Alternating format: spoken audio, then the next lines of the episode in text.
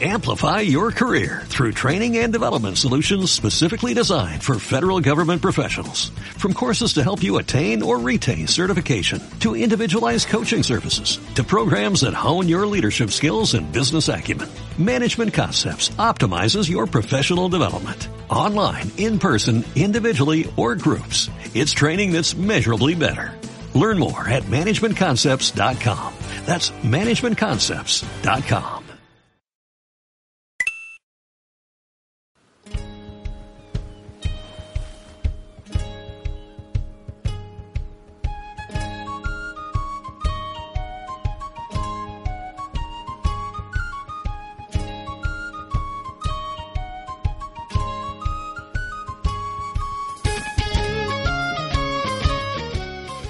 Hola, bienvenidas y bienvenidos a nuestro sexto podcast, al podcast de Spear Games. Lo primero que os queremos decir a todos vosotros oyentes es que muchas, muchas gracias por las reproducciones de nuestro quinto podcast, porque estoy mirando ahora mismo y en este mismo momento mmm, lleva 367 reproducciones, o sea que muchas, muchas gracias en las primeras 24 horas llegó a las 200, muchas más que otros podcasts más establecidos o con más de una temporada. O... Así que por eso muchas gracias también en los comentarios, a la gente que le ha, dado el botoncito en iVoox para al pulgar arriba de que le gusta y también en iTunes que, que comentó Luis P que, que ha sido de los más populares también, así que muchísimas gracias. En este sexto, hoy contamos con menos gente que otras veces, pero bueno, os voy a, os voy a presentar a quien tenemos hoy. En primer lugar tenemos a Platan, que fue el invitado en el último podcast. Hola. Muy buenas. ¿Qué tal esta semana? Pues, pues muy bien, a ver, a repetir otra vez la experiencia del podcast y a ver si sube más aún las visitas, que yo creo que fue muy impresionante Borja que lo subió. Ahí está. Lo siento, Luis, te, te, he quitado por un momento el técnico. Eso luego lo pongo en alta definición. Tenía la caja preparada desde hace un buen rato para hacerlo, seguro. No sería mal sonido para empezar el podcast, ¿eh? Tampoco. La verdad es que tiene que dar gustazo abrir el cofre, ¿eh? Mucho, Con la mucho. musiquita esa. Mogollón. En segundo lugar tenemos a, a Marigones. Hola, No, Marigones. menos importante. Uh. Muy buenas a todos, muchas gracias por tenerme de nuevo en el podcast. Y en, penul- en penúltimo lugar tenemos a Luis Fe. Hola, Luis Fe. Hola, buenas. Repito lo que ha dicho Juárez, muchas gracias. Y bueno, vamos para adelante a ver cuánto llegamos. Y en último lugar yo, Naufri o, o Juárez. Y nada, a ver qué tal nos sale nuestro sexto, podcast.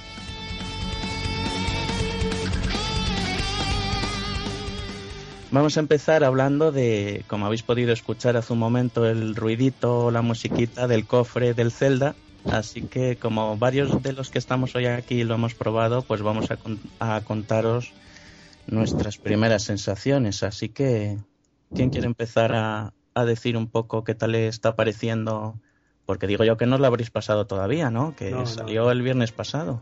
A mí no me ha dado tiempo todavía. A mí me llegó ayer y yo solo pude jugar un par de horitas. No he jugado demasiado. Yo voy dos medallones solo. Dos medallones. Estoy intentando conseguir el tercero. ¿Y qué tal os ha parecido? Porque mis primeras impresiones es que el juego va bastante bien, va muy fluido, aunque en algunos cambios de escenario sí que se ralentiza a veces un poquitín, pero el control es muy bueno, no sé, el- los puzzles están bastante bien, las, las mazmorras han mantenido han mantenido lo que debían, pero han añadido buenas incorporaciones como la bruja esa que te lleva de, de sitio en sitio o, o alguna cosilla por ahí. La bruja es muy buena idea. Te reprocha constantemente que la, que la utilizas, pero, pero se agradece mucho porque, joder, antes el- cuando jugabas a cualquier celda tener que recorrerte todo el mapa era un poco rollo. Y- sí, sí. Y esto pues te ahorra mucho tiempo de, bueno, que el tiempo lo estés utilizando lo que tienes que usar, que es comerte la cabeza, que sería un poco la, la crítica que yo le haría a, a esta celda que me está pareciendo muy fácil. O mi inteligencia se ha desarrollado Lo cual... No, no. Más que fácil, yo creo que es menos pesado al tener esa opción de la bruja, porque los otros celdas, tú te No, pero recorrías los los, templos. en las mazmorras. Sí, ¿eh? No- los no el combates, las mazmorras sí que son un poco más. O sea, a la hora de- de acertar, bueno, de sa- salir adelante con un acertijo de estos o pues o algo que tuvieras que abrir y demás. Yo me acuerdo celdas, eh, bueno, el a Link to the Past o, o Link's Awakening, que es que yo había meses que dejaba la consola apagada porque de aquí no salgo y luego después milagrosamente o por, intentar probar cualquier chorrada ya salía hacia adelante. Estaba el handicap de que hace muchos años no traducían los, los juegos y yo tampoco sabía inglés en aquel momento, pero, pero bueno, aún así ahora es que es empezar y hago prácticamente lo mismo. A la conversaciones fuera, luego le das al lado y se vuelve a repetir y ahí tienes más cuidado, pero no prestas atención a la, a la conversación. No, pues es parte de la, de la magia de los celdas, que las conversaciones están bien, bien hiladas y aunque tiene un, un estilo así infantil que es característico de Nintendo, pero, pero la historia está bien, está bien llevada y, y muy bien acompañada por la banda sonora orquestada Sí, que es está brutal, muy, muy chula. Y, Impresionante. Es Y una además- pasada. y además si juegas con los cascos puestos, que el- con los cascos ya es sonido estéreo, pues es que es una pasada. Yo Pues- tengo tres preguntillas para vosotros que habéis jugado al juego. Una preguntilla sería, eh, esta incorporación nueva que han metido en el Zelda este, en el remake en 3D, he visto que, que puedes, como decirte, puedes como convertir a Link en una especie de pintada en la pared y moverte. Sí, Eso Sí. realmente he incorporado al juego, o sea, ¿qué añad- ¿cuándo puedes usar eso? ¿Cómo puedes usarlo? la picardía. Eso es para que seas más pícaro y para pasar de unos lugares a otros o simplemente empezar y, y meterte en la pared para ver si hay más rupias por ahí o corazoncitos hasta que tienes una barra de, contador, por así decirlo, que cuando se gasta ya se te, se te acaba el poder, ya sea de eso de absorberte en la pared o, de otra de, otra- de un arma que tengas o de alguna herramienta. Y con eso eh, la posibilidad es eh, explorar mucho.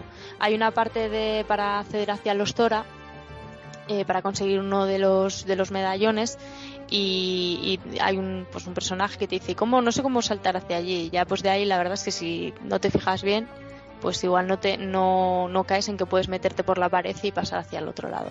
No es de las primeras cosas que tienes que hacer. Y da mucho juego para pasar las mazmorras para que no te maten los bichos y yo estoy todo el día metida en la pared vamos para que me Sí. viene uno como "Ah, la pared Entre la espada y la pared. exacto Parece, parece Bueno, una tontería porque yo también había visto vídeos antes de adquirir el juego y me pareció, va, esto de que metan aquí en la pared es una chorrada, pero luego es que como está bastante bien llevado a cabo, que la animación en la pared está muy curiosa y, y el estilo del dibujo también está bien. Y una cosa que es, va a parecer una chorrada, pero, pero a mí me, me ha encantado. Cuando te metes en la pared, escuchas la banda sonora diferente, como cuando estás un poco bajo el agua o... O sea, no se oye... eh, tú, tú vas escuchando la banda sonora cuando juegas normal y cuando te metes en la pared es como si la, la música estuviera en otra habitación, la oyes como un poquito más lejana. ¿Nadie se ha dado Sí, cuenta de sí, eso? son- Sí, son esos detalles que mete Nintendo en sus juegos que hace que sean muy redondos. Sí, eso sí es verdad. Pero, pero ¿y cómo lo explican en el juego que te puedas meter en la pared? O... A ver, el malo del juego eh, a, los, a los protagonistas los va, los va secuestrando y los va metiendo en cuadros. Y así Ah, se lo ah. lleva más fácil. Y lo intenta y lo intenta hacer con Link y no y no puede. Lo que Ah, podría acuerdo, hacer el malo es eh, coger y meter a Peach en un cuadro y que no vuelva nunca más, por ejemplo. Bueno, no sería la primera vez que Mario se mete en cuadros. Donde se tenga que meter, se mete. O sea, A, ella y algún directivo y algún directivo de Nintendo también podrían meterlo. De todas maneras, ¿no os parece curioso que ahora salgan porque que ahora salgan con que Link se pueda convertir en un trazo, en un dibujo y se pegue y, y se quede en dos dimensiones cuando la consola se llama 3DS? O sea, ¿nos parece? a eso quería llegar yo. Quería preguntar también sobre el 3D del juego. Porque en el Pokémon yo he sabido que con- cuando activas el 3D bajan los, los frames por segundo una barbaridad. Pero eh, o sea, en, en este Zelda va bien el 3D. ¿Tiene algún sentido el 3D? ¿O la Nito 3DS realmente no tiene tanto 3D como... Yo es que nunca juego con la 3D activada. No, yo no suelo jugar con eso. El- en este caso, voy a. O sea, a ver, el, el 3D más que nada aquí sería la sensación de la profundidad y demás, y luego hay algunas mazmorras que tienen distintos pisos, y bueno, pues tienes ahí un poco de juego con ello. Pero aquí en este juego no, no le veo yo que tenga tanto sentido el 3D como pudiera ser la, el remake de Ocarina of Time, que ahí el 3D Ya. está muy bien utilizado. Este juego, eh, yo creo que más que intentar aprovechar la opción del, del 3D, es eh, apelar a la nostalgia. Es la segunda parte de, del Zelda de la Super Nintendo y, y se- y es el mismo mapa y se parece muchísimo y es un poco eh, utilizar pues la- los avances gráficos pero no en el sentido de que haya una tercera dimensión eh, como los juegos eh, actuales, sino que podamos volver otra vez a, a la vista cenital y, y disfrutar de aquella experiencia, pero con el avance que te permite ahora también el tener las, las mazmorras así cuando haces el salto de un piso a otro y todo eso, la verdad es que tiene un efecto bastante bonito, pero no creo que la, la intención de este juego sea eh, aprovechar al máximo la, la opción de- del 3D. De todas Ah. maneras, tú Luis Fe lo preguntas porque estás tanteando la, la 2D. No, no, a ver. ¿Qué dices? ¿En serio? No, hay tanteo, en hay tanteo ahí, ¿eh? A ver, en mi casa no hay tantos topes de puerta, entonces estaba tanteándolo, pero no, no, lo pregunto también porque es uno de los juegos que realmente quiero jugar cuando tenga la consola. La 2D o la 3DS es igual. Quiero jugar al Zelda este a Link Between Two Worlds y me gustaría saber si la característica 3D realmente es un añadido significativo o puedes jugar perfectamente sin 3D y no. No, en este juego el 3D no es que sea muy característico, la verdad. Pero eso no implica que dentro de un par de juegos o que te saquen dentro de un par de años a un juego que sí que realmente merezca la pena jugarlo en 3D. Por el momento, pocos juegos de la 3DS requieren un 3D para ser jugados bien. Por ejemplo, lo que ha comentado Igone, el de, el Ocarina of Time 3D, es, es una pasada jugarlo en 3D. Está muy, muy, pero que muy bien llevado. Y en comparación con la Nintendo 64, te pones ahora en tu portátil en 3D y flipas. Y en este, pues bueno, en este no le han dado tanto bombo al 3D como deberían, pero es que no lo necesita, no lo necesita. Sinceramente no lo necesita. Pero Está muy bien llevado, gráficamente es muy o sea. bonito y no lo necesita. Joder, me la estáis vendiendo, pero vamos. Uf. No, Pero- pero, pero- no, yo aquí, yo aquí sí que, vamos, en mi, mi opinión, yo uso en- normalmente el 3D de la, de la 3DS. Cuando no lo uso es cuando tengo a alguien mirándome la pantalla. Mira, en el metro, por ejemplo, cuando te está alguien mirando ahí que dice, ¿qué hacen mirando, no? La lectura, tal, tú pones el 3D y se, y se fastidia, porque ya no puede ver lo que estás haciendo. Pero a lo Pero- mejor te están mirando a ti. Eh, no, que están mirando la pantalla. Ya me- de eso me doy cuenta, tranquilo. Y- Pero que, o sea, es em, dentro del catálogo de la 3DS eh, sí que tiene sentido el, el- el 3D. Y luego aparte es la innovación y otra cosa es que no te guste, que te moleste, o, pero te molesta como todo, igual que las películas en 3D. Las primeras que has ido a ver, sales con un mareo del cine increíble, pero luego ya te acostumbras. La vista necesita un poco acostumbrarse. Sí. Y, y Bueno, yo... pero también necesitas que, que tener la misma di- mm, dioptría en los ojos, en los dos ojos. A los que tenemos en uno más que en otro, el Pues deberéis 3D. poneros gafas. No, no, aún así, aún así, aún No, así. las gafas no. las tienes que poner igual. claro, yo uso, vamos, yo uso lentillas o gafas y Que entonces- aún así hay gente que los 3D, las 3D que no, que no nos vale, vaya. Que no está hecho para nosotros. hay gente que no puede ver el 3D. Eso, Eso es verdad. de que había gente así, yo aluciné porque me parecía ahí un poco raro, pero, pero sí. Entonces en ese caso te puedes comprar la 2DS, pero aún así no se pliega sobre sí misma. No, e- eso es una de las cosas que no me llaman de la consola, pero bueno. Es muy También grande, es más asequible, o sea que se compensa, ¿no? Hombre, si es por pelas, ¿no te compensa igual más comprarte una 3DS de segunda mano? Sí. Sí, en principio sí, pero claro, es que hay segunda mano y hay segunda mano, ¿entiendes? Entonces, a veces compensa más comprarse algo nuevo por un poco más que comprarse algo de segunda mano que te va a durar dos días, ¿entiendes? Bueno, pues eh, pues tienes un montón de sitios donde te ofrecen el año de garantía, tus amigos de Game y eso. Y Bueno, bueno, no me, no me hables de las garantías, que me colan una vez y jamás vuelvo a caer. Y luego, pues eh, siempre pues, eh, depende. Hay foros que, por ejemplo, sí que sabes que la gente cuida sus cosas, o el mano a mano en, en la provincia donde vivas, y te- eso siempre, siempre vale. De todas formas, Luisfe, no es que te la estemos vendiendo especialmente bien. Reconoce que tienes la mecha corta. Reconócelo. Joder, y tan corta. Ya estoy buscando la tarjeta de crédito. a ver. De No, todas- sí. esto es como comprarte eh, una Xbox sin disco duro o con disco duro. ¿sabes? Eh, yo de pillarme una, una 3DS, eh, me pillaría una 3DS antes que la 2DS. Pero bueno, es mi, mi opinión. Más Pero que porque es más práctica. tiempo contigo y, vas a poder aprovechar. Igual ahora pues el catálogo no te llama la atención usar el 3D, pero mañana sacan un juego que y lo tienes ahí. Y, sobre todo piensa que la 2DS eh, se ha fabricado para un cierto público que quieren conseguir, que es el de menos de cuántos años serán. 5 o 3. Menos 5. O sea, tú ten en cuenta que hay ciertos juegos que no les van a poner empeño en que la 2DS vaya bien.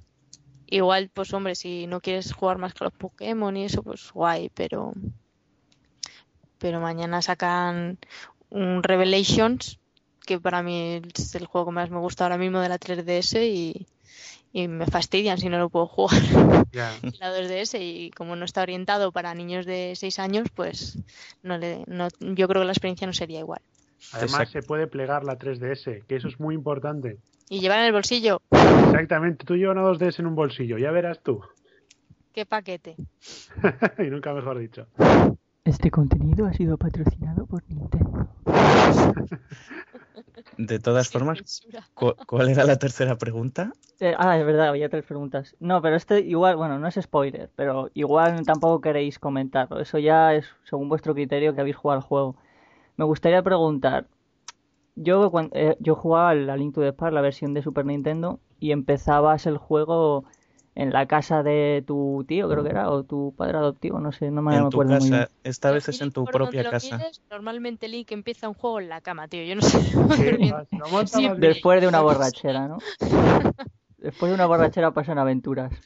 Además está, que luego no habla. además está bien porque los primeros segundos te pone la cámara en primera persona, con Link incorporándose en la cama. Mi pregunta era la siguiente, o sea, en el juego de Super Nintendo eh, estaba bastante bien metida la, la historia porque tú empezabas, se iba tu lo que fuera y tú le seguías, ¿no? Y luego él te daba la espada y es cuando te cedía a ti el, el papel principal en la historia y es cuando te ponías a jugar. Y en este juego yo he visto que el, el principio del juego aparece como un niño en, en la habitación como en plan tutorial. Me gustaría saber si eso es muy molesto o han cambiado esa parte de la historia o qué coño han hecho en esa parte. O sea, Yo No creo- dura mucho, la parte del niño no dura mucho, es simplemente que le tienes que seguir, hacer un pequeño recado y ya empieza, empieza Pero la es cosa. lo mismo, en el, en el Aliento de Paz era con el tío y en esta ocasión aparece otro personaje que sigues, Mm. vale, tienes que seguir al chaval, pero es lo mismo y también es muy parecido.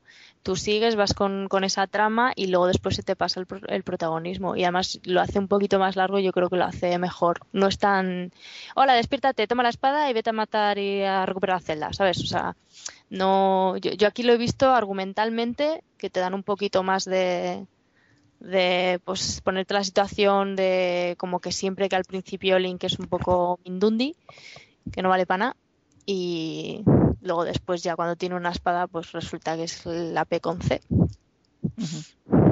Un poco así. Pero bueno, yo lo, yo lo he visto muy bien implementado. También digo que como estoy disfrutando mucho y pues pues no, igual no soy muy objetiva. A mí lo único que de momento no me está pareciendo de agrado es que, que me, me está resultando muy fácil resolver todos, todos los problemas que ponen y cuando hay que Sí. adivinar o superar algún obstáculo. Sí, hostia, Es de la primera. eso me extraña porque yo recuerdo que el, el juego de Super Nintendo no es que fuera extremadamente difícil, es decir, tú te lo podías pasar, pero las mazmorras tenían, tenían su su- complicación sí, y había sí, sí. puzzles muy jodidos.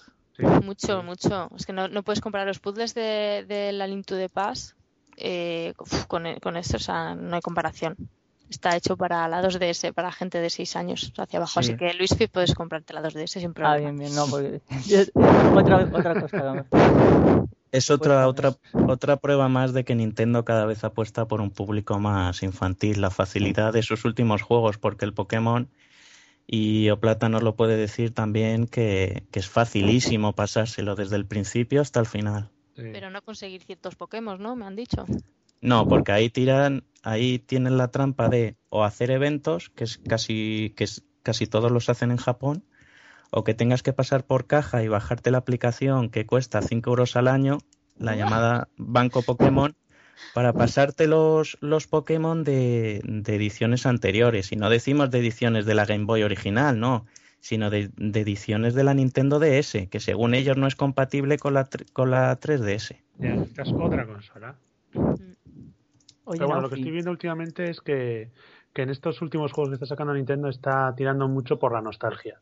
Muchísimo por la nostalgia. El Pokémon, el último Pokémon, los primeros eh, iniciales de rojo azul. Sí, y sí, en, sí, sí. En este Zelda, es Link the Past. Está tirando mucho por la nostalgia y lo que está haciendo es haciendo que sea todo más cartón, por decirlo de alguna forma. El- la estética del último Pokémon es muy infantil y la de este Zelda, pues bueno, tiene ese estilo de Wind Waker y está tirando mucho más para la, lo que se ha comentado antes del tema de, de gente más joven, pillar público más joven con el tema de la 2DS y demás. Y además está metiendo el factor nostalgia que hace que los seguidores que llevamos años detrás de Nintendo sigamos comprando los juegos. Por tanto, se lo están montando muy bien en ese sentido. Mm. Pero no ponen manuales decentes. No están poniendo esos detalles que ponían antes.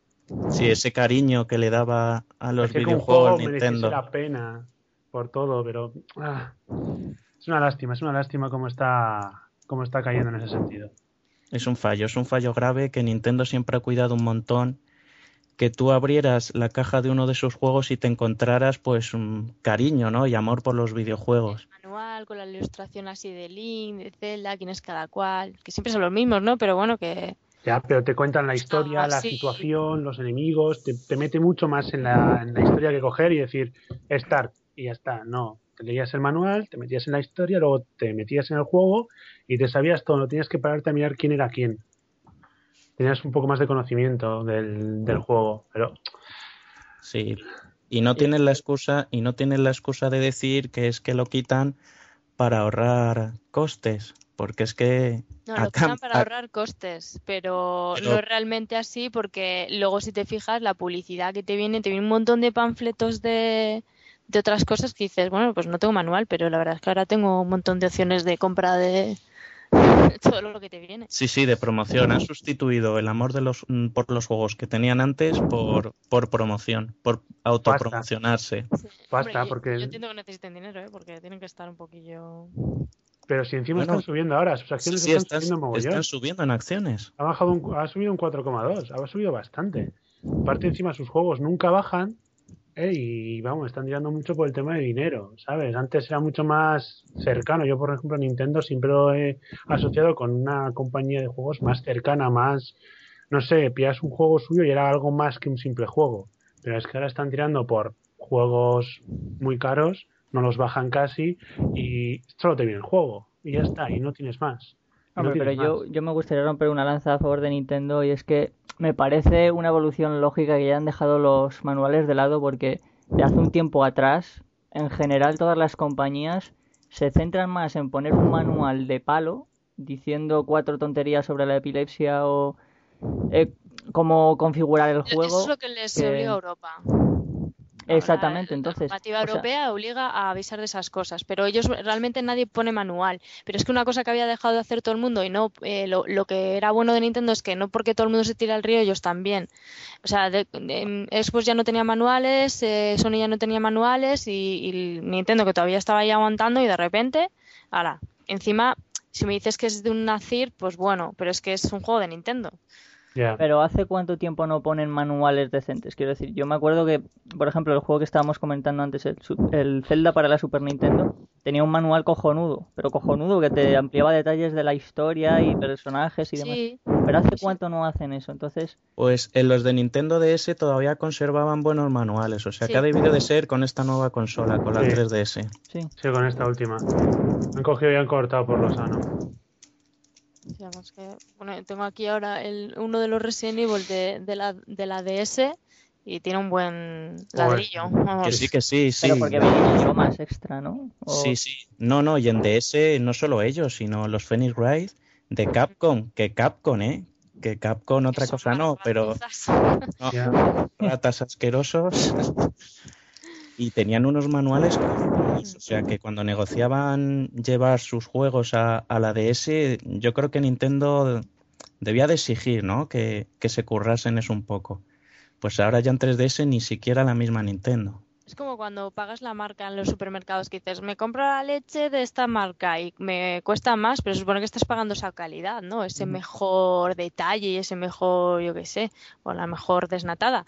Me da igual, pero en, en los juegos, pues lo mismo. O sea, aunque haya cosas que, que evolucione, y vale, sí hay cosas que evolucionan digitalmente, pero por mucho que, que hayamos avanzado un montón de cosas y pues ya no, tengam- no tengamos necesidad de tener pues eh, DVDs o CDs y tal, porque tenemos discos duros, creo que el tema papel es algo que todavía lo digital no lo puede sustituir. El No. olor, el tacto, el, o sea, yo el- libros de ilustraciones descargármelos o comprármelos en PDF Nah, No no, tiene nada que ver. no, no, No. no No, podrías, es nada. que no es lo mismo. O sea, me, me compré el libro, el libro de, de Irule Historia, joder, es una pasada, y eso tenerlo en un PDF de 100 megas o lo que ocupara, no tendría para mí ningún, ningún sentido. Pero ese libro de arte es el que ibas a sortear hoy aquí entre No. los que compran el podcast. O sea, no entre los oyentes, sino entre nosotros.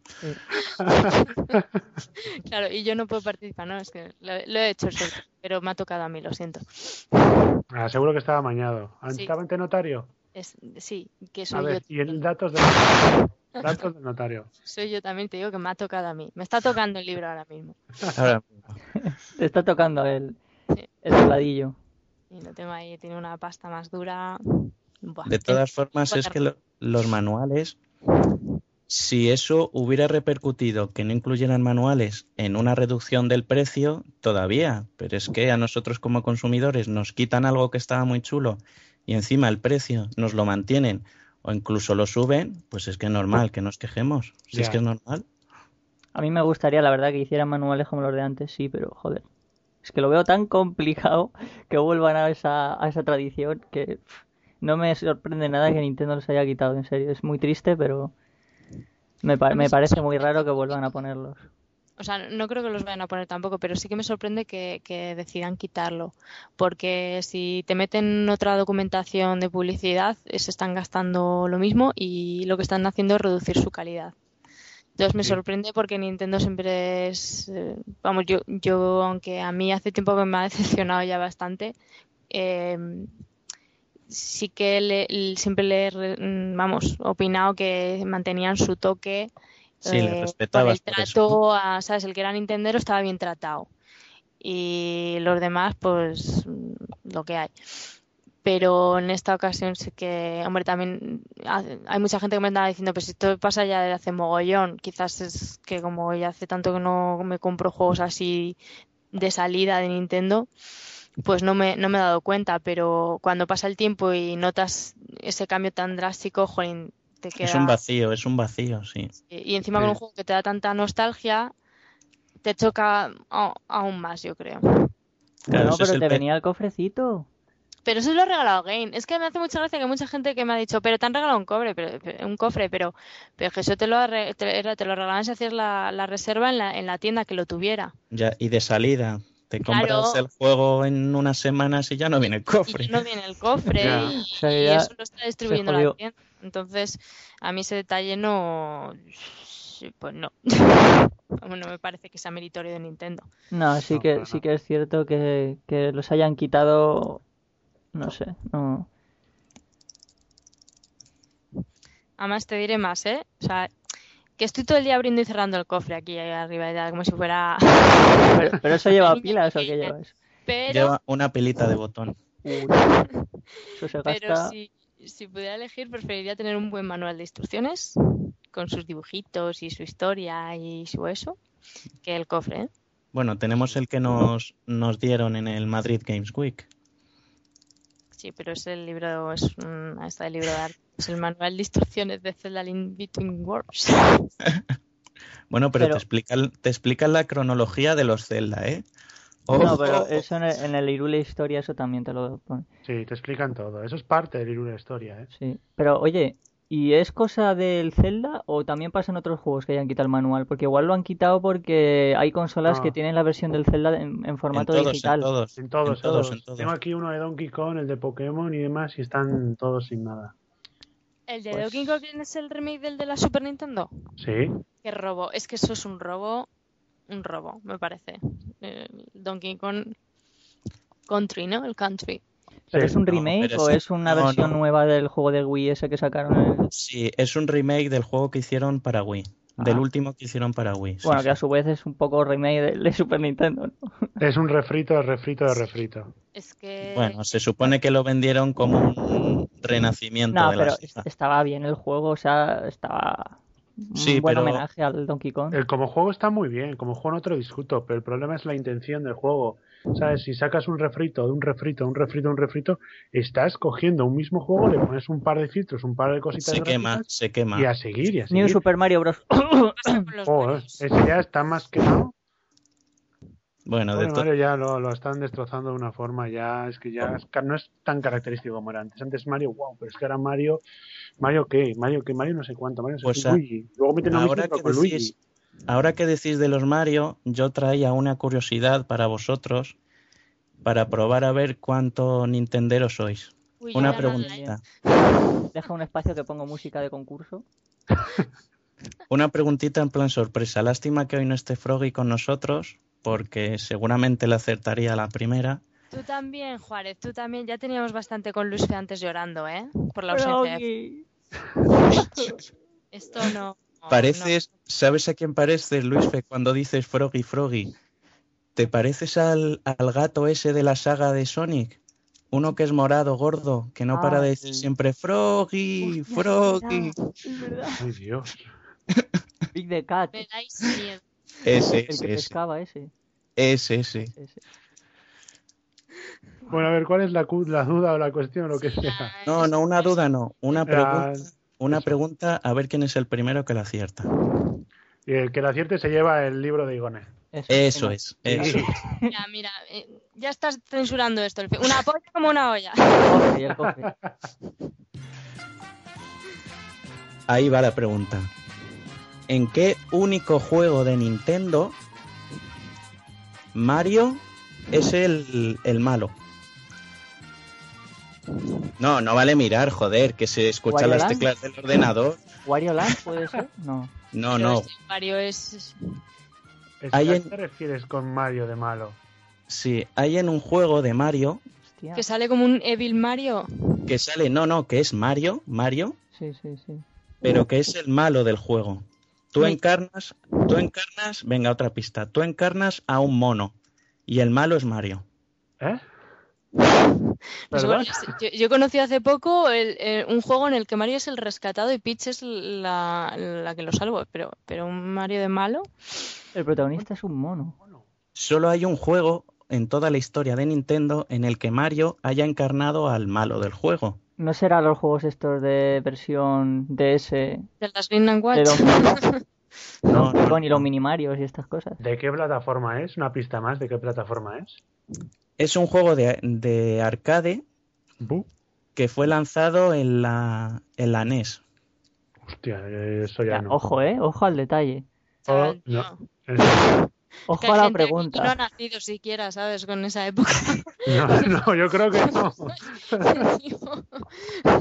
Es una secuela del Donkey Kong lanzado en el 82. Donkey Kong Jr. Yo ¿no? no, había, no era ni Ahí está, Donkey Kong Donkey Jr. Kong, Jr. Ahí Hostia, está. pues tenía versión en Game Watch el Donkey Kong Jr. también. Era distinta. Pues muy mal, ¿eh? Habéis tardado en... No, no, es que la pregunta te la has currado, cabrón. No era una pregunta normal. Ha ha Bueno, sido pero- rebuscada, ¿eh? Es que además, el, aquí creo que los que somos nintenderos no lo hemos ido por Donkey Kong precisamente, ¿eh? No No, sé. yo no. Desde luego que no. Hombre, Bueno, siendo- pero- siendo un mono, yo ya me estaba ahí percatando, pero... Pero a que no sabíais ese dato, ¿veis? Hoy os acostáis con un dato más. Aparte que no es un mono, es un gorila, ¿no? El- Sí, es gorila. es- Bueno, es- coño. así no se puede, así no se puede. Así, eso no son fuentes fidedignas. Ya, que, de, que Igone compre un libro para todos y ya está, nos quedamos en paz. Sí, sí, Ahí sí. está. Bueno, pero Diddy, Diddy Kong Se- que se No. supone, Diddy Kong, que se supone que es el sustitutivo de Donkey Kong Jr., es un Pero no es el mismo, ¿eh? No es el ¿no? mismo. Pero no es el mismo, ¿eh? No, no, Mucha pero es un gente sustitutivo. tiene la idea errónea de que es el mismo, pero no, no, No, es no, el no. mismo. No, no, de hecho lo cogieron para reemplazar a, a Donkey Kong Jr. Es el que lo reemplazó, no es el mismo, pero es el, el que reemplazó en la historia de Mario el personaje. De todas maneras, la historia del juego Donkey Kong Jr. es, ¿os acordáis del primer Donkey Kong en el que encarnabas a Mario? Sí. No Saltabas unos, del primer Donkey Kong. saltabas unos barriles para rescatar a Peach. Sí. Pues en el Donkey Kong Jr. eres el hijo de Donkey Kong que tienes que, re- que rescatar a tu padre de una jaula que está custodiada por Mario. Hijo de puta. Joder. Y te lanza barriles también encima. No, tienes que ir a por... Tienes que, en vez de barriles, tienes que esquivar a, a pajaritos lanzándole frutas para tirarlos e ir buscando las llaves que abren la jaula de tu padre. No, pues mira, ahí está el detalle. Ahí está el detalle. Oye, ahora que estamos con el tema de Nintendo, a mí me gustaría aportar también un detalle que me, que me he enterado hoy, porque además antes a Juárez lo ha lanzado un poco, que los juegos de Nintendo están empezando a ser muy fáciles. Y es que hoy he visto que alguien ha comentado en internet un vídeo del New Super Mario, bueno, el New Super Mario World no es, coño, el, el Super Mario World de la Wii U. El Sí. juego nuevo que ha salido hace poco, salió de hecho el mismo día que el Zelda. Y creo que este detalle también está en el New Super Mario Land de la 3DS, pero no lo confirmo. El caso. ¿Os acordáis de que hace mucho Nintendo ya estaba dejando entrever que iba a poner una especie de opción para pasarte el juego fácilmente? Y todo el mundo lo empezó a Sí, comentar. El típico sí. botón que lo aprietas y te pasas el juego. De hecho, Algo ahora, que lo dice Luis Fe, antes de que, de, de que lo digas, ¿te puedo interrumpir un momento? Sí, sí. ¿Vas a hablar del nuevo Bravely Default? No, no. Es, Es una que- característica del, del Super Mario World este de la Wii U. Ah, es que en el nuevo Bravely Default, ahora que lo has dicho, un nuevo RPG que va a sacar Nintendo que tiene muy buena pinta, sí. también tiene un modo fácil en el que tú lo activas y tienes como más turnos, porque es un RPG por turnos, en el que tienes más turnos para vencer a los, a los jefes, a los, a los, a los jefes de, de finales, sí. No, no, pero esto, es, esto más descarado, esto es más descarado. En el, en el juego este que te digo de Mario de, de Wii U que salió hace poco, si te matan muchas veces en un nivel, cuando empiezas otra vez el nivel, hay un cubilete de estos que te dan power-ups, lo coges y es un traje de Tanuki de color blanco. El del mapache del, del Super Mario Bros. 3. Sí. ¿Os acordáis, no? Bueno, pues de color blanco. Y eres inmortal. Y puedes pasarte el nivel andando. No te mata nada. No te puede hacer daño nada. Tú te lo pasas. Oh, Pero ¿qué sentido tiene? eso no tiene ningún sentido. Pero Estás si te caes- pasta para nada. Bueno, si te caes supongo que sí. Pero no te hace daño el fuego, sea- no te hace daño los enemigos, no te hace daño nada. Es decir, tú vas caminando. Pero entonces, ¿qué, qué- qué sentido tiene jugar? Me refiero que a la, la dificultad excesiva, desde luego que desespera, pero lo lógico es que haya, que tú la puedas graduar un poco y, y- y que el, el juego tenga la dificultad adecuada para cada caso. Y, es- Sí. y que la puedas regular. Hay muchos juegos que yo me he pasado en normal y luego me los paso en difícil y, y así pues vas disfrutando, pero, pero pasártelo así sin que nada te mate, eso está bien si juegas un Call of Duty y el resto es gente conectada a internet. Que eres- seas invencible y que los mates a todos, pero Que- Pero es No, tiene, no le veo tiene mucho más delito sentido. además, porque los juegos clásicos de Mario de toda la vida no tenían un nivel de dificultad ajustable, es decir, eran como eran. Y sí, igual que ahora, este pasado. Zelda no se puede cambiar. No... Claro. De hecho, ahora que dices lo del Zelda, eh, te lo tienes que pasar una vez en nivel normal y otra vez en modo difícil para pasarte, para que se desbloquee el 100% del contenido del juego. Pero tú puedes elegir la, la dificultad. No, antes de jugar no, te lo tienes que pasar una vez en normal Claro, y, Y luego, luego ya se elegir. pone más difícil, Anda. claro. Una vez que y te lo has luego ya pasado- se pone en difícil, pero en el, el- en la vez que te lo has pasado en normal no está todo desbloqueado. Faltan mazmorras y algunos detalles en la historia, algunos personajes. Te lo tienes que pasar dos veces, la segunda vez en modo héroe, creo que se llama el modo difícil, para desbloquear el 100%. Eso está bien para darle jugabilidad. Eso lo han hecho en muchos juegos. Sí. En Zelda, en el, bueno, no era una característica que tenía el propio juego, pero ahora en las remasterizaciones se ha puesto. En el Ocarina of Time, tú te pasas el juego y luego tienes la, la opción de pasártelo en modo Master Quest. que es más difícil y el, el juego está como en modo espejo, ¿no? Entonces las mazmorras tienes otra orientación distinta, entonces es una opción más para rejugarlo. De todas formas, ¿qué sentido tiene hacer en un Super Mario Land No, es absurdo, sí, o sea, para, ni para niños, pero no para niños tontos, o sea, normales, sino no. para niños quejicas, para niños lloricas? exactamente, o sea, Los yo niños no- no lloricas creo- no, son normales. Pues yo no era normal de pequeña. yo lloraba mucho. No, sí, o sea, a mí me parece que no es una, una dificultad tan excesiva como para poner esa cosa al principio, ese prototipo de aprieta el botón y pásate el juego. No, Y vale, es que es vale, sí, es una opción que puedes esquivar y no cogerlo, o sea, es, es opcional. Pero coño, es que está ahí, entonces el que lo use no está disfrutando el juego. Eh, Nintendo ha puesto una opción para arruinar su propio juego. Yo creo que, joder, no sé, no me parece lógico. La verdad es que no, la verdad es que no. Es contraproducente para el juego, no, no pierde jugabilidad. Sí, sí. Si no está la picaresca del desafío, entonces, ¿para qué, qué sentido tiene comprarse el juego? Si lo que vas a ver es una sección de... Es que si vas andando, ¿qué gracia tiene un Mario? Un Mario andando no tiene ni la gracia. Es que es lo, lo más absurdo que he oído en mucho tiempo. Es como si llevaras estrella, la estrella hasta que te da invencibilidad, pues igual, pero todo el rato no se acaba. Quiero decirte, y encima con el traje de Tanuki, que creo que también puedes usarlo para planear y no sé qué historias. Es Bueno, si aberrante. dejan la musiquita del ten ten ten ten ten ten ten, entonces No, no, creo está tan mal. Pues nada, Bueno, pero puedes abrir el cofre de Zelda infinitas veces, entonces. claro. Bueno, chicos, pues vamos a pasar a nuestro segundo tema, pero previamente, y ya que estoy yo presentando, me voy a tomar una licencia.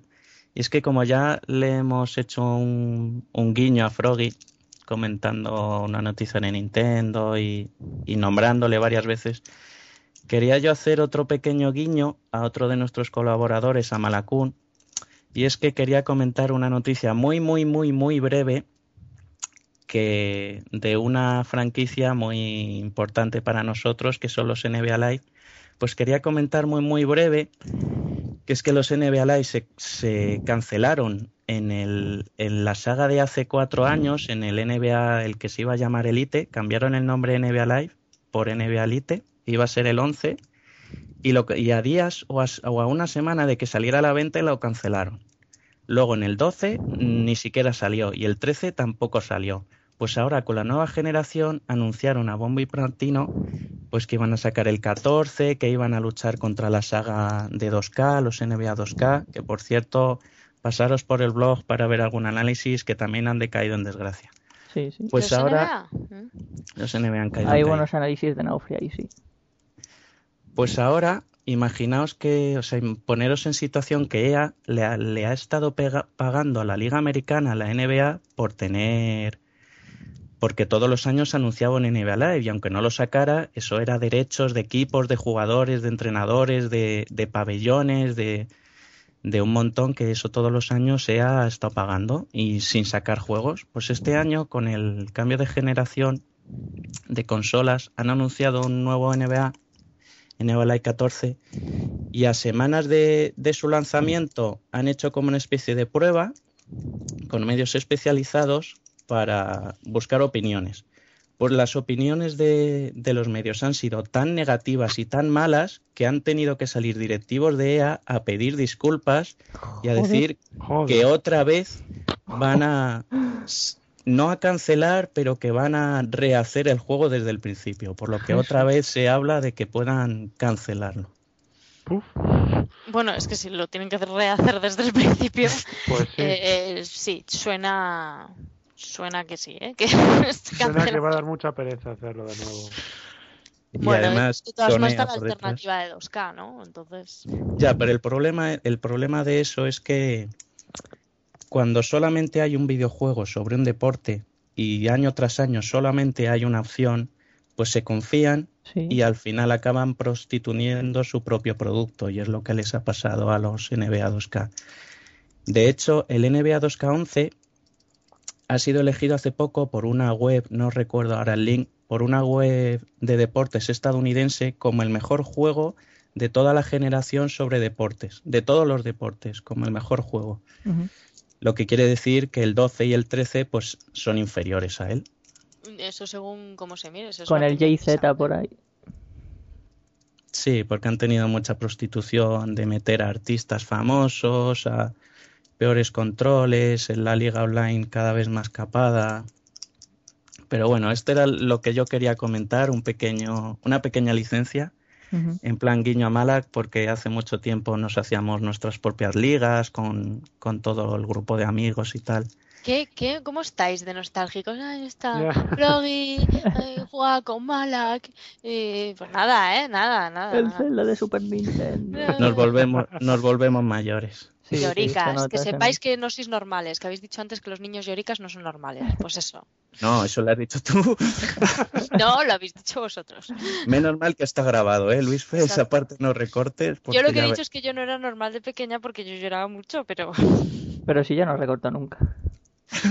la, es cierto. Siempre dicen, nada, esto lo cortaré. Luego escucho el podcast y oigo cada burrada. En fin. Pero bueno, vamos a pasar al tema principal porque hoy Oplatan y, y Marigones nos traían un tema relacionado con el lanzamiento de la semana pasada de Xbox One, porque ellos acudieron a un evento aquí en Madrid y pudieron ver a la florinata del mundo de los videojuegos. Sí, fuimos a Ramos y a Fabregas. Joder, Bueno, unos entendidos del tema.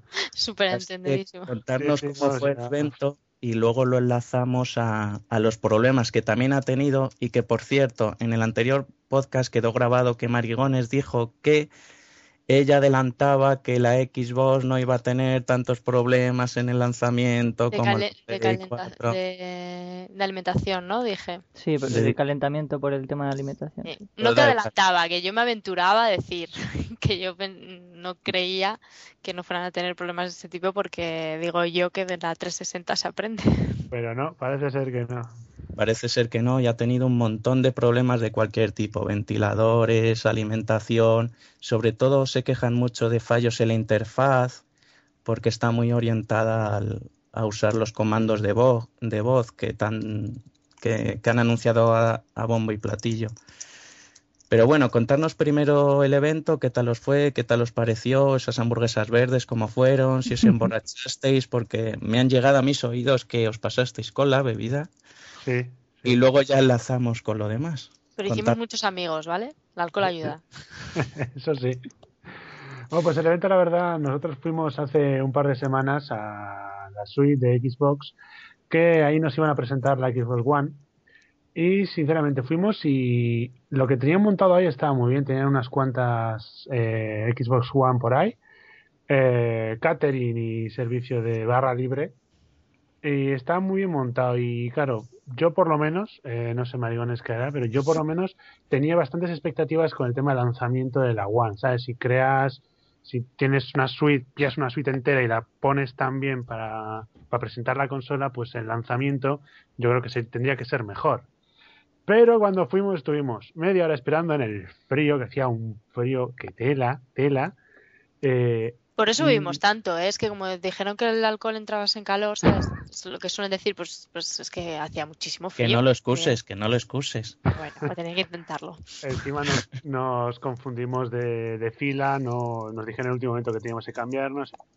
Cuando entramos, era un sitio muy claustrofóbico, era muy pequeño para toda la gente que había. Eh, hicieron una presentación muy, pero que muy breve, muy breve. No comentaron nada específico, solo comentaron lo que ya se sabía, los topicazos de la, de la One. Sacaron a Sergio Ramos, al Fábregas, jugaron un par, eh, una partidita al Forza.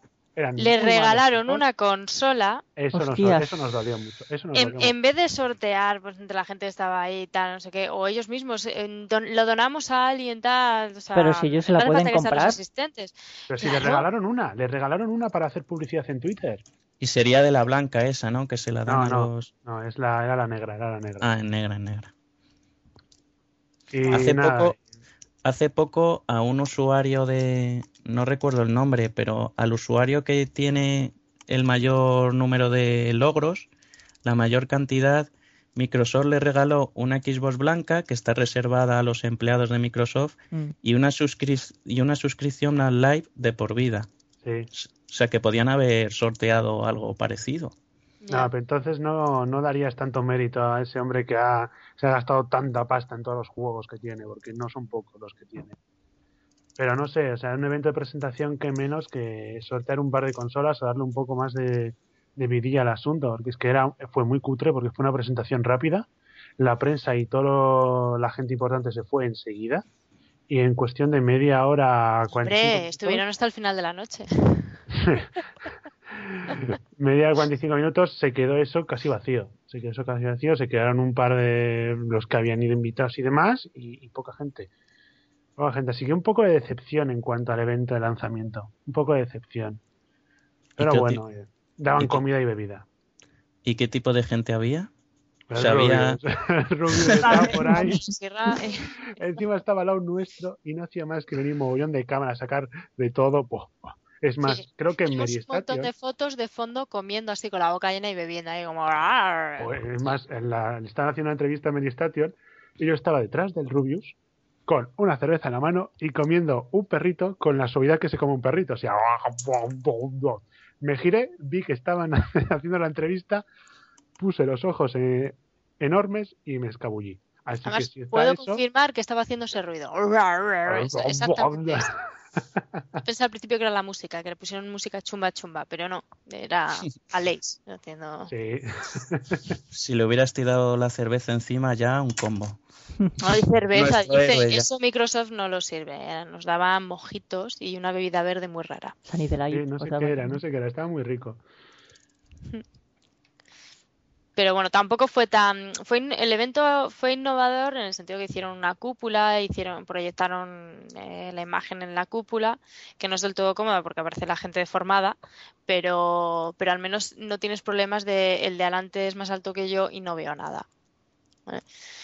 Y en, en ese sentido la organización, bueno, pues creo que demasiada gente, quizás lo deberían de haber acotado un poco más, hasta limitar el aforo un poco más o algo así pero por lo vamos que fue un poco de decepción en comparación al, al prevento, o sea, cuando in- invitaron a Lisa al hotel, que ahí estábamos todos muy cómodos, pudimos probar los juegos bien, escuchando el sonido y todo. En esta ocasión, pues no se podía.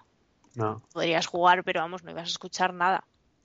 De hecho, los vídeos y demás porque estaban subtitulados, pero es que la- había tal cantidad de gente que se oía, vamos, las voces se oían muy altas y, y bueno, tampoco le prestas mucha atención a lo que tenga que decir Ramos o Fábregas, pero me- eh, por ejemplo, sí que intenté escuchar a la presidenta de Microsoft en España y pff, eso no lo. Entonces, en ese sentido, bueno, pues un poco así están las cámaras de la prensa, que esas sí que tienen, las pueden conectar al, al canal de sonido de los micros que llevan los, los presentadores y demás, y, y entonces ahí pues ya tendrán el sonido bien y se podrá ver en los medios, pero lo que es como asistente, mala No. calidad de sonido. Bueno, Muy mal entonces, organizado en ese sentido. entonces, por todo lo que nos habéis contado, bueno, por eso no. Porque no nos invitaron. Luis Hombre, era entrada libre, ¿eh? El Era libre. evento, el Había un mogollón de evento- críos por ahí. Sí. Luis Fe y yo no, no aprobamos eso porque no, no nos invitan, no nos enviaron un pase VIP especial. Hombre, igual si tuvieran Doritos o algo así. No había Doritos porque con la de propaganda que hacen de Doritos y Mountain Dew y todo esto. ¿Qué va? No, no. Había hamburguesas y mogollón de chucherías. Verdes, pero Doritos no. Hamburguesas O de verde, Doritos. o verde. Nada, no la aprobamos, no Ah. la aprobamos. Pero bueno, que mm, volviendo así un poco a lo de los fallos, que estoy leyendo que, que da muchos fallos el lector. ¿La alimentación está dando también? La alimenta... Yo es que he escuchado problemas de todo tipo, desde, desde que conectas los cascos al mando y deja de funcionar el mando, que metes un DVD de juego y deja de funcionar, la alimentación, que los ventiladores suenan muchísimo. Bueno, eso no es un fallo, los ventiladores. Suelen sonar No, mucho, pero que, pero que suena mucho en el sentido Roza. de que empieza bien y que ro- rozan o que, o que, o que suenan demasiado, que, que va un poco intermitente, que a veces suenan mucho, a veces no, Vale, pero la alimentación falla. Que sí, que, que sí, que escúchate Sí, también. Falla, falla. La fuente de alimentación falla. Sí que he visto yo vídeos de fuentes de alimentación que ya directamente están petadas. Están ya jodidas. Hay que muy mal de- por parte de Microsoft por no haber eh, aprendido del error, porque tuvo una muy mala prensa cuando le pasó eso a 360 y que al inicio de la nueva generación la caguen de esa forma, eh, me parece, vamos, me parece insultante. O sea, Hombre, se habrán dejado todo el presupuesto en intentar que no salgan luces rojas, porque es que si no ya... No, no, no, no, se lo han dejado en Ramos y en Fábregas. Sí, básicamente es eso. Se lo han dejado en esos dos. Se lo han dejado a ellos. no...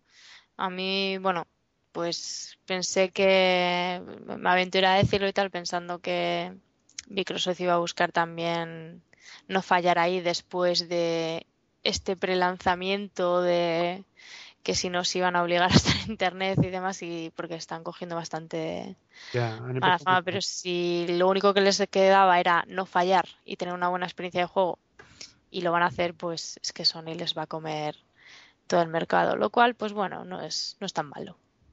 Sí, porque han, dijeron desde la cuenta de Microsoft que ellos también habían vendido un millón de Xbox One.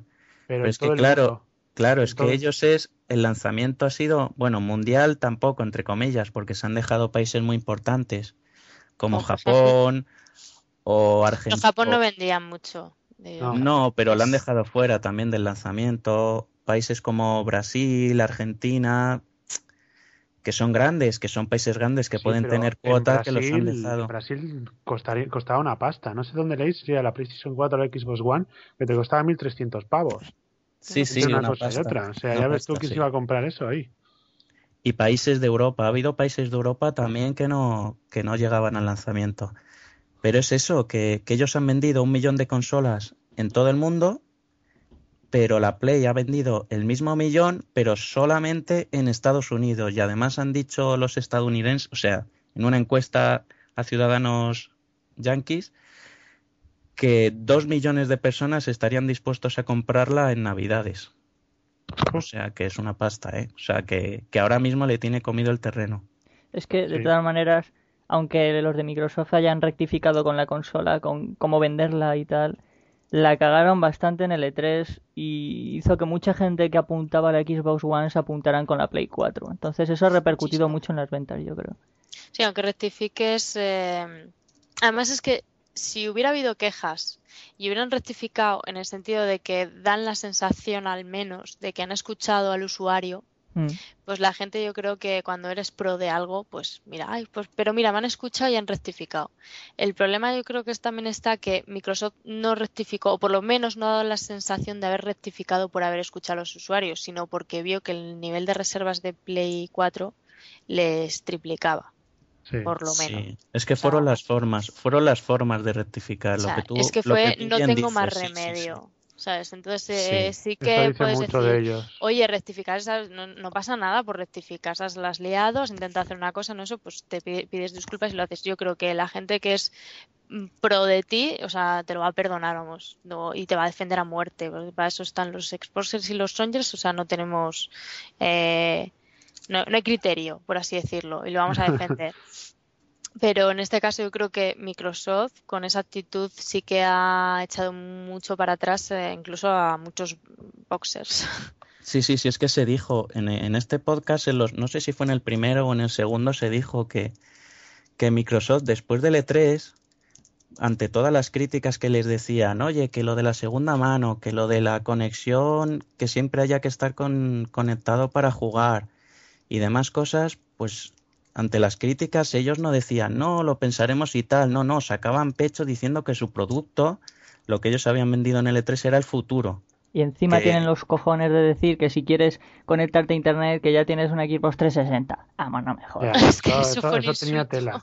Tela. Es que no me jodas. Eso es, siempre ha habido clases, así que mira. Pero bueno, este tío ha hecho, el Don Matrix ha hecho muchísimo daño a la imagen de, de Microsoft y por suerte se fue.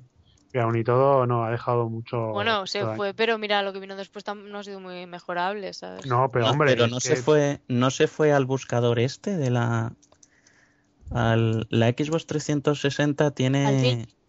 al Bing al Bing, al Bing, ¿no se fue a eso? se fue a Zinga. Ah, Hostia, pues- pues joder, Zinga también, tela. Uh, Sí, no, es que encima ya, ya, ya leí por ahí lo que el tío exigía en su contrato y que el tío exigía ir en jet privado todos los días, en no sé qué servicios todos los días. O sea, el tío era un millonetis al que, ojo, ojo, ojo, que yo soy una persona importantísima aquí, ¿eh? O sea, no sé ni Bueno, cómo pero si se lo pagan y se lo pagan, pues ya está. Ya, pero no si, lo sé. puedes- si lo vas a seguir y te lo pagan, pues yo también lo seguiría, no es por nada. ¿Has sea, visto la cagada que hizo con Microsoft? Yo no le pagaría nada a ese hombre. ¿eh? O sea, Vale, nada. pero si va a Zinga y lo paga que y da- encima lo tiene, ellos, ellos verán. Igual pues la ha conseguido unas cuotas de mercado. O sea, en los CEOs lo que hay que tener muy claro es que cuentan los números. No Mm. cuentan en largo plazo. Ellos eh, piensan en corto y medio plazo. Porque luego dentro de unos años, si no has conseguido esas cifras, la empresa te va a echar. ¿Sabes? Eh, Fíjate que en ese sentido me da mucha rabia porque Nintendo es muy de largo plazo, de venga, vamos a mantener y vamos a ver, y vamos a seguir, y vamos a ir tal, no sé qué. Y, y- y aún así su estrategia no, no me gusta. Pero si la estrategia de largo plazo la hicieran Sony o Microsoft, bueno, eso sería ya otro, otro cantar. Otro cantar. Y, y yo creo que todos, o sea, incluso cuando, incluso si salieran consolas al precio elevado, joder, acordaros del precio de la Play 2 y cuánto se vendió. Bueno, Sí. sí, eso también es verdad. ¿Sabes? De salida, ¿cuánto costaba? ¿600 y pico euros? Sí, algo así. De salida y se vendió muchísimo. O sea, no es una de las más vendidas, de hecho. Bueno, Eh, esto no. sí, El es la- de lanzamiento, Sony es la no sé. segunda que tiene el, el, el- el logro de vender más consolas en menos tiempo. La Sí, PlayStation tiene- 2. Tiene un, un récord por ahí. Vamos. Yo no, no me atrevo a decir datos porque no, no los conozco. Solamente Creo que de- vendió un millón de consolas en mes y poco. Que estuve haciendo la noticia para Living el otro día y me documenté un poco y sí, vendió muchísimas en muy poco tiempo. En muy poco tiempo. Pues, Nos y la, mucha y la pasta, ¿eh? gente lo, lo compraba, ¿sabes? O sea, que 600 y pico euros, que, que es, es más dinero 600 euros hace que 8 años. Sí, sí, sí. sí. Sí, sí. Era muchísimo dinero antes. Es que además ellos lo petaron con la Play 1, entonces el público que consiguieron con la Play 1 y más el público que consiguieron con la Play 2, pues, unas ventas alucinantes fueron. Bueno, pero consiguieron un público que también mantenieron, Claro, Sí. claro. No es... La Play 1 que nació de conversaciones entre Nintendo y, y Sony, como bien sabréis. Sí. Fue una buena puñalada por la espalda ahí, ¿eh? Pero Bueno, fíjate fue una puñalada, pero, pero Nintendo no dijo, hoy voy a espabilar y voy a... Bueno, sí, sacó la, la GameCube, que fue mucho mejor a nivel técnico, pero luego el presidente se fue y pusieron a Iwata y, Y se jodió. y Y se bien. cagó. Y gracias por venir. Y ahí tenemos su, Ah. su, su curso de inglés. En, en serio, si, si Iwata se retira o le echan, lo dudo, yo me voy de... Vamos, desaparezco un fin de semana, volveré borracha y, y Hombre, será el domingo Iwata- de celebración. Iwata, eh, Iwata mola. se- le da un, un aire elegante a la compañía. Hombre, mejor que Reggie, mejor que Reggie es, ¿eh? Hombre, pero Reggie también vale es, para es carismático. el programa de José Luis Moreno los sábados pero Qué ya. tela, vaya par de dos, eh. Tela. Hombre, son unos cachondos, son unos cachondos. Yo les veo y me río. O sea, yo cada Nintendo que es- salen los dos, Miyamoto es el rey en ese sentido. Se lo pasa más bien el Pues hombre. que se dedique al show, a ser showman, pero que deje la estrategia de Nintendo. Y Yo creo que lo hacen bien y precisamente intentan diferenciar un poco entre la seriedad de los negocios que hay en los videojuegos a un poco un espectáculo, ¿no? No, pero una cosa es la presentación, o cómo presentes tu producto, que, bueno, pues a ti te pondrá a ver a Iwata intentar hablar, hablar inglés, pronunciarlo. Pero yo, sinceramente, prefiero otros a mí me gusta. A mí me gusta que un presidente, pues yo que sé, que se moleste, que por lo menos se vea que se le ocurre, que no lo hace bien, bueno, pero yo que sé. Bueno, que por pero lo de- menos de se le ve ahí que de la este, cara. Mm. ¿Cómo se llama este? Este que, que hace hasta cosplay y todo. Ese también se lo, se lo ocurra. El... Ay, ¿cómo se llama? El de, el de Microsoft. Que siempre es el que está lanzando... Steve Ballmer Sí, no, es ese, ¿no? hace cosplay. No pues me sé. acabo de enterar, ¿eh? No, pero no cosplay en plan ahí, sino que se pone el típico sombrerito tal, o sea, algo muy ridículo, muy puntual. Pero... Hombre, Steve Ballmer está calvo, igual se lo pone por eso, pero... nombre que he visto. Que no, en Steve Twitter, Ballmer no que- creo que sea, ¿eh? Pero no, no, no, es que no sé qué el, el nombre ahora mismo. que se me ha No, no sé, es que no sé, no caigo quién, quién puede No sé ser. a quién te refieres. La ¿no? que debería devolver Luis Fe es la de la de Ubisoft. La Bueno, bueno, con el cómic que la hicieron, hombre. Aquel cómic, madre mía. ¿Cómo se llamaba la, mu- la muchacha esta? Eh, hostia, ¿cómo se llamaba? La del Assassin's Creed, ¿no? Sí, sí, la de los primeros Assassin. Cago en la leche, voy a tener que buscarlo. Eh, Jay Raymond, Jay Raymond. Ahí está. Te acaba de enviar un fax Ubisoft confirmando, Confirmado. confirmando que, que la incorporamos al blog, ¿no? Luis Bueno, hombre, el próximo podcast está. Que por cierto, Bueno, ya, lo, ya lo pues- publicaré en el, en, el, en el blog, pero si no lo habéis visto, vedlo. Eh, El Mayor Nelson. Ah, coño, sí, Mayor Nelson es el que Mayor en Nelson hace. y no está calvo. No, no, es, ma- es mayor, pero no. Bueno. No, pues sí, hace, de vez en cuando se pone ahí alguna, yo lo he visto en alguna entrevista y sale ahí disfrazado de cualquier cosa, pero, en plan- pero no en plan pro, en plan, sino en plan de risa y este tío no creo que, vamos, y tiene mucha más gracia que, que el Iwata y es muchísimo más... Pues justamente iba a comentar yo una cosa de ese tío y del Iwata. Y es que ya lo publicaré en el blog, pero si no los habéis visto, buscadlo. En YouTube hay una comparativa. Bueno, comparativa. La, compara- la comparación la haces tú viendo los vídeos por separado. es eh, el... Coño, ¿cómo se llama? Bueno, el unboxing de la Wii U que hace Iwata. Y el unboxing que hace de la Xbox One, Mayor Nelson creo que es. O sea, no hay punto de comparación. Iwata hasta se pone guantes y lo hace todo de una manera muy elegante. Te dan ganas de incluso comprar la consola. Pero ves la de Mayor Nelson y tira hasta la caja al suelo en forma despectiva. Y Pero- empieza a sacar todo ahí en plan bestia. Y tú dices, ¿me estás vendiendo la consola? Pues con ansia, con... pero esto es un poco más cultura, o sea, un japonés es que no se mueve tan, es muy de mala educación, moverse Pero- tan rápido, gritar No, o tal. no, no. Pero a nivel de ventas, a nivel de ventas te entra muchísimo más por los ojos la elegancia que tiene Nintendo con respecto a su producto, el mimo, ¿no? El mimo, es muy Hombre, a importante. ver, yo te lo digo A mí serio. Yo no me vende una Nintendo, ¿eh? Please, watch this. No, lo siento, o sea, no... O sea, un unboxing de ese hombre con su inglés tan fluido y yendo despacito haciendo las cosas, a mí me pondría los nervios. Yo tengo una Wii U, una Xbox One, una PlayStation 4 delante mío y lo primero que hago es abro la caja, saco la consola y saco todo, toda hostia. Coño, pero la tienes que pero porque la quieres presentar, la tienes que presentar. Pues la quieres presentarla probar. tienes que ¿eh? ser más descuidado, enseñar Exacto. todo bien, que lo vea la cámara, tener un mimo, un cuidado, ¿no? Ahí tirarla. Claro, no se, al trata, no suelo. se trata del ansia de jugar a la consola, se trata de el mimo que pones al presentar tu producto, porque es tu producto, es lo que tú eres, es tu empresa, ¿no? O sea, quiero decirte que sí, son distintos el- estilos a la hora de llevar el negocio y la empresa y tal. Unos japonés, otros americanos, sí, pero, Hay mucha diferencia de cultura, hay mucha diferencia Claro. y ahí se nota mucho. pero que aún así. Eh, yo creo que el mimo que le pone Iwata lo que hace él es mucho más elegante a mi parecer que lo que hacen los de Microsoft. Pero bueno, es otro Sí, de formas, vista. formas de verlo. Sí. Eh, de todas maneras lo pondré en el blog para quien quiera comentar y tal. Espero, Luis Fe, que en el cine XXX no tengas los mismos gustos. No, o sea, tengo unos gustos más variaditos. Sube tus gustos también al blog. Venga, una comparativa también. Veamos un vídeo de cine X japonés y veamos Hacemos- otro de cine X americano. Hacemos streaming en Twitch TV. Por Dios. ¿Pero qué os pasa a vosotros? Que había que rellenar el podcast y, Joder, vaya forma de y como no está ni Malak ni Froggy, No hablemos de Pues, hombre. rellenar, vamos a hablar de vídeos eso, mejor no hablemos de rellenar nada después de haber dicho eso.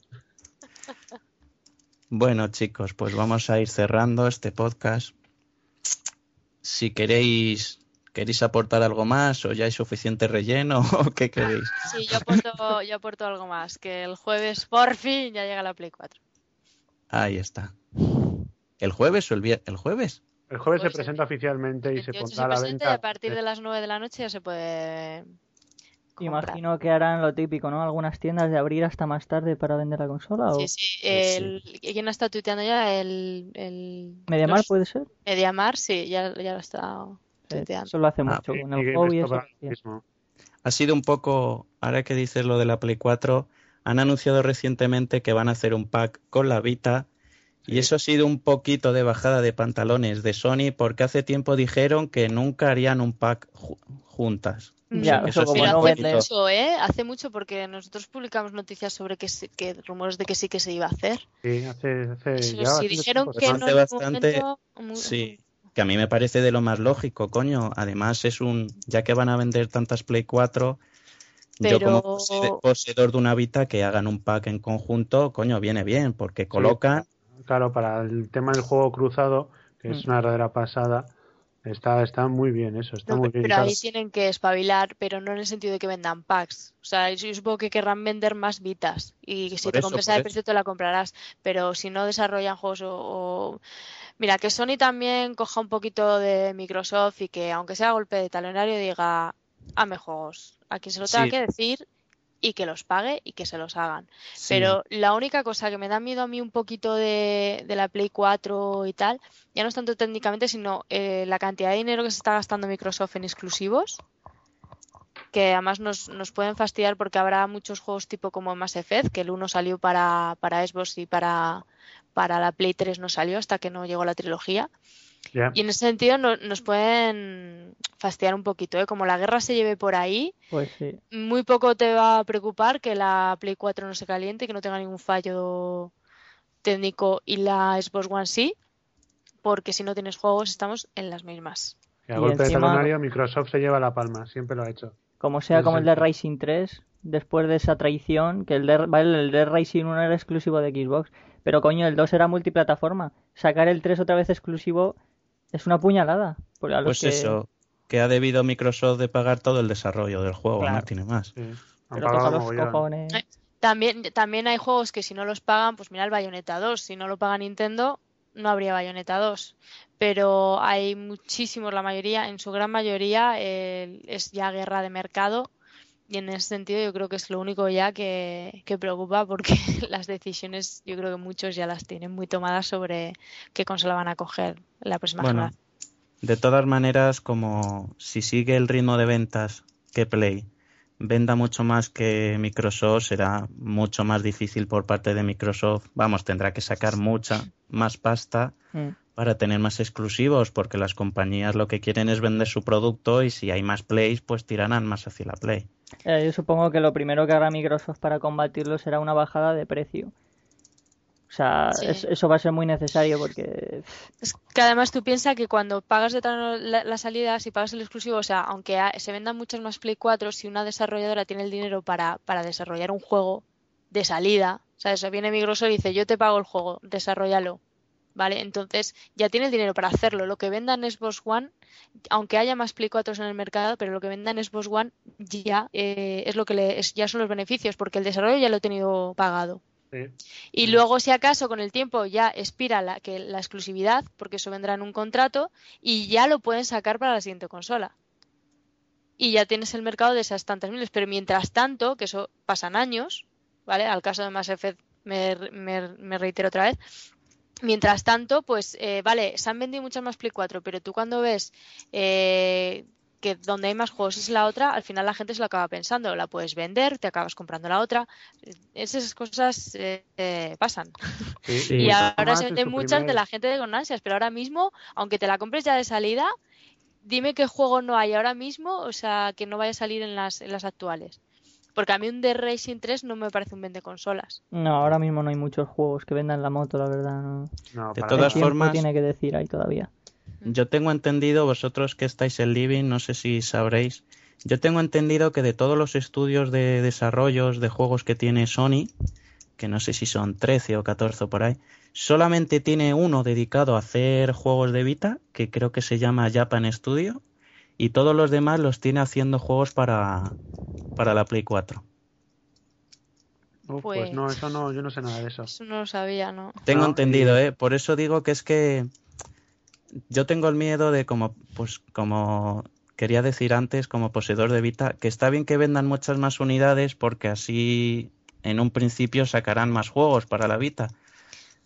Ya, Yo sigo sin entender por qué la, la Vita está tan, están abandonando. Yo no sé si es porque, porque además, fíjate que a nivel técnico, o sea, no es una cosa, no es una cosa ni que haya dado problemas, no ha tenido ningún, todos estos fallos técnicos que tienen la Xbox One y la Play 4 y salida de tal, ¿de la Vita vosotros habéis oído algo? Nada. No, no, Ah, pero es nada, que además la. Vita es que tiene joyitas en forma de juegos, ¿eh? Solo que es que no, no está bien promocionada. No, no, pero eso Hombre, lo que pasó con la juegos 3DS solo también. para la Vita. La Ya, hombre, lo que 3DS pasa es que la 3D se remontó porque ya porque Nintendo, Nintendo dijo, le se sacó se juegos. puso mucho, le sacó mucho pero, jugo, ¿por qué no hace está Sony lo haciéndolo. mismo? ¿Por qué no nos saca más juegos para la Vita? Porque yo creo, sinceramente, yo creo que eh, ha estado preparándose más bien para implementar la Vita en la PlayStation 4. ¿eh? Claro, ese es el Y- miedo que tengo Que otra cosa. Yo creo que va a ser como una- un segundo mando, por decirlo de alguna forma. Pero a Pues centrar se más en limita a que- eso, otra decepción, Exactamente. vamos. Hombre, Claro, yo ese es el puedo decir miedo eso, que pero hay. otra cosa es lo que sea, pero yo creo que lo han centrado más en ese sentido en este último tiempo de desarrollo que han dicho, coño, pues si podemos hacer con la PlayStation, vamos a hacerlo con la PlayStation 4, pero a lo bestia. Y que la gente vea que, que diga, hostia, pues mira, puedo jugar al- a no sé qué juego la PlayStation 4 en la Vita, qué bien, pero igual Qué luego ya no es tienes comprarte más. un mando por ¿cuánto cuesta la Vita? ¿250?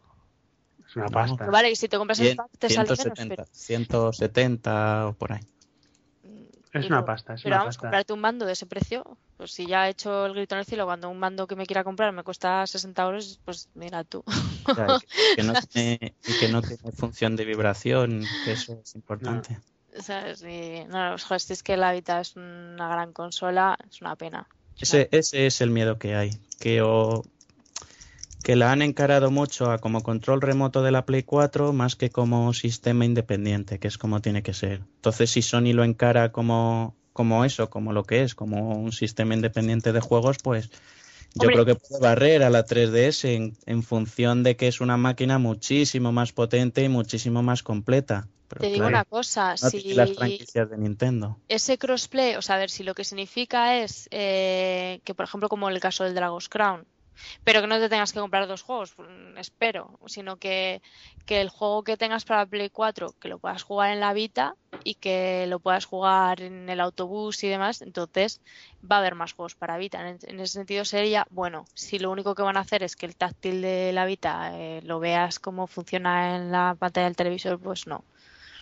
Pero si sacan más ideas tipo Dragon's Crown y juegazos, o sea, Claro, claro, es que lo no digo que sería mal, pero Lo pero que cojonudo sea- sería eso, tener un mismo juego. O sea, jugar a un juego en la Play 4 y que te tengas que ir por cualquier cosa. Claro, y te lo llevas en el plan portátil. Y te Sí, llevas el pero- juego. Pero eso tiene un alcance. Tiene un O sea, alcance, irte no sé al cuántas- baño no sé y ya, lo mismo que la Wii U y el mando ese que tiene. No, ya, ya, ya. Yo me refiero a que tú, si te compras el, pues el Mercenaries o cualquiera, que lo, que lo puedas jugar tanto en la Play 4 como en la Play Vita independientemente. Y que si te apetece usar la Vita como mando para la Play 4, vale, pero que si quieres, si he quedado con vosotros en el centro y os estoy esperando y quiero echar una partida, que pueda echarla, que no que sí, necesite sí, eso decía. es- eso quería decir yo, que lo suyo sería eso, que fuera independiente. Claro. Que valiera para jugar en la Play 4, pero que fuera de- independiente también. Que no Poder tuviera ni tu radio de alcance. igual en la PS Vita. Claro. Sí, pero sí, que el, independiente. funcionará. A ver, si lo tienen las partidas y consiguen ligarlas al usuario y que sea lo mismo, pues eso ya es un buen logro. Sí, pero bueno, a ver, porque por el momento yo he leído hace poco, eh, viendo noticias de Living, que esa función que tiene de juego remoto de la PlayStation 4 a la Vita tiene un alcance limitado a no sé cuántos metros. Así que tú lo podrías coger y llevártelo sin más.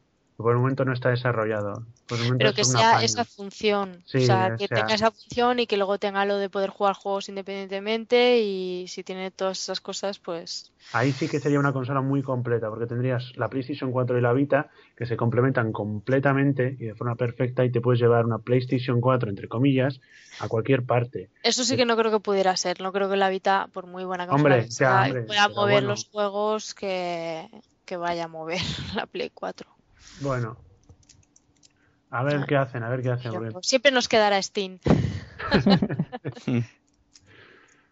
Bueno, pero de todas maneras habrá que ver cómo se vende el pack este de PS4 y PS Vita, porque imagino que se están centrando ahora mismo en vender PS4 y de paso meter a los usuarios una PS Vita en su casa, más que intentar venderla por separado, que igual es más complicado. Seguramente. Igual cuando la gente ya tenga de forma más masificada la Play 4 y la PS Vita, se centren más en la PS Vita, no lo sé. Y a mí A desde ver. luego me llama, pero es que Porque es que en Japón todas las semanas salen juegazos para la Vita, pero aquí o no llegan o llegan en inglés. Entonces, hay muchos juegos de rol japonés que están muy chulos, pero es que no llegan. Que no, No, llegan, solo macho. de rol vive el gamer de todas formas, ¿eh? Ya. No, digo el un ejemplo de- catálogo de 100 juegos de Vita y 98 son, son de rol japonés encima. Mm, No, decía el ejemplo porque es lo que más se queda allí en Japón. Pero Claro. vamos, que Al fin y al cabo es una empresa, es una compañía japonesa, entonces se nota. Sí. A veces demasiado. Mm. Bueno, chicos, pues vamos a ir despidiendo este sexto podcast. Vamos a irnos despidiendo por el mismo orden en el que nos hemos presentado, así que Aleix, te toca Joder, me toca otra vez a mí despedirme primero. hacer una vez. Oye, que si no quieres te cortamos, ¿eh? Sin más. ¿Cuán- No. ¿Cuándo te vas, Aleix? No, pues, pues oye, un placer volver a estar aquí otra vez discutiendo de forma sana e insana temas de actualidad o nuestros gustos sobre lo que vaya saliendo prácticamente y pues nada, que, que yo me lo he pasado muy bien y que tengo mi disponibilidad para cualquier otro podcast que me dejéis pagar y entrar tranquilamente. Bueno, pues yo quería dedicarle mi intervención a, a Frog y Yamala, que pese a no estar, han estado muy presentes en, en este podcast. Pero porque se lo merecen, no por otra cosa. Porque no. se lo merecen. Dilo No, así, muy bien. Es que además estoy, estoy viendo, el día que falte yo al podcast, no vais a echarme de menos. Y me va a doler, me va a doler mucho. Me va a Es doler. que ni siquiera te vamos a nombrar, que es lo desde, peor de todo. desde luego, o sea, no os vais ni a acordar. Pero bueno, en fin. Que muchas gracias por, por invitarme de nuevo y nada, que haya muchos más. Bueno, pues yo quiero decir que una vez más me lo he pasado de puta madre y que Sin espero Froggy sin Froggy, por supuesto, pero bueno, eso esperemos que se pueda arreglar. En el próximo esperamos que se pueda arreglar, porque la verdad es que es una compañía agradable, sobre todo cuando se habla de Nintendo, siempre tiene algo que aportar. Y bueno, decir que mando un saludo a, Ray- a Jay Raymond si está escuchando este podcast y que está invitada para... La- ¿Le puedes dedicar otro, la continuación del, Del cómic? cómic. de lo que faltaba, nos chapa en el blog. Deberéis publicar cómo era ese cómic, censurar un poquito y, Bueno, es que, y ponerlo en la web, porque en el podcast como no se puede ver, pues es que si yo- se censura, entonces no queda nada. os lanzo, os lanzo esa idea. Bueno, y yo decir, yo casi nunca me despido de los podcasts, ahora que me estoy dando cuenta. Pues nada, chicos, que, que nada, siempre lo comentamos Luis y yo, que estamos muy contentos de que de haber llevado por fin un podcast, que quién nos iba a decir que iríamos por nuestro sexto programa. Y nada, muchas gracias a vosotros por estar aquí, a los oyentes por escucharnos y por darle a las reproducciones y darle a la manita arriba. Y nada, que esperemos hacer otros 6 y por qué no 18, 24, los que hagan falta. ¿Puedo, Mientras... puedo decir una última cosa? Uy, uy, uy. Para uy, uy, uy. dedicada a ti, Juárez. Bueno, se jodió. Ya está. ya está. Y hasta encima me ha hecho perder el hilo y ya no sé lo que iba a decir. Por cada cofre, por cada cofre de Nintendo del Zelda que se abre, una PS Vita se vende en el mercado. Ojalá, espera, espera. Pues yo ya habré vendido hoy unas veintipico. Y nada, lo dicho, eso, que, que muchas gracias por estar ahí y que estamos muy contentos y, y lo de todas las semanas, que, que paséis una buena semana de juegos, de vicio, de, de mirar artbook de juegos, de lo que sea, pero relacionado con juegos. Y que muchas gracias por estar ahí. Adiós. Adiós. Hasta luego.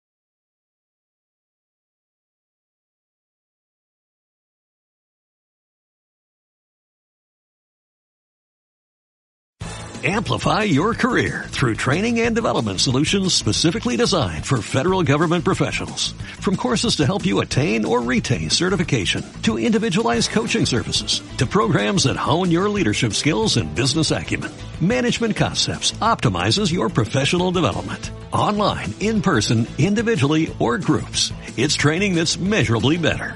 Learn more at managementconcepts.com. That's managementconcepts.com.